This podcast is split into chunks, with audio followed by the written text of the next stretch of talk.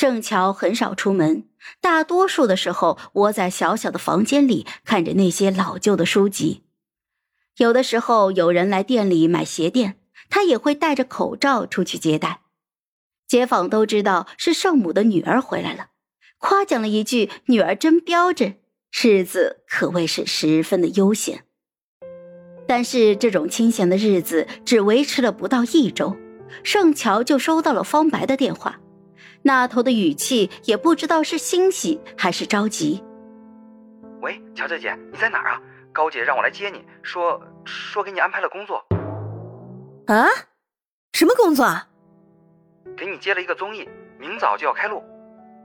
高美玲是不是有病啊？都这样了，还给他接工作？我在老家呢。你先等等，我打个电话问问。他拨通了高美玲的电话，似乎猜到了盛乔会打电话过来，倒是接得很快，语气里已经没有了前几天的针锋相对，而是淡声的说道：“只要法院的判决书没有下来，你就还是星耀的艺人，你有权履行合约里的义务。”盛乔一下就明白了他的意思。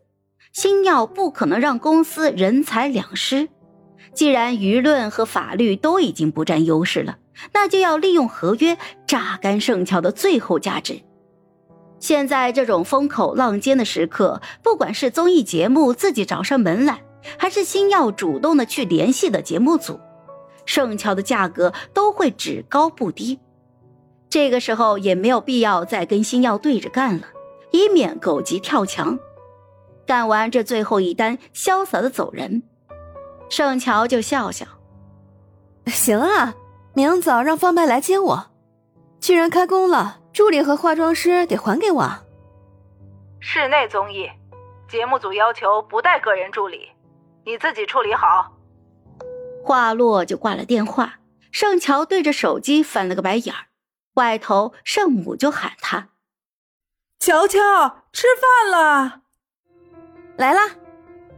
吃饭的时候，盛乔跟圣母说了下午就要回去工作的事情。圣母虽然不舍，但是也一直很支持女儿的事业。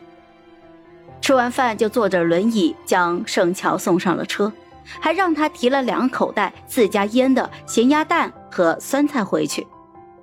食物不能上飞机，盛乔免不得又要办一道托运，但他丝毫不觉得麻烦。妈妈对女儿的爱，哪怕换了一个灵魂，仍然能够感受到。第二天一早，方白准时的来敲门。盛乔化了一半的妆，开门看见他手上提的早餐，就高兴的接过来。我就知道你会给我买，我都没做。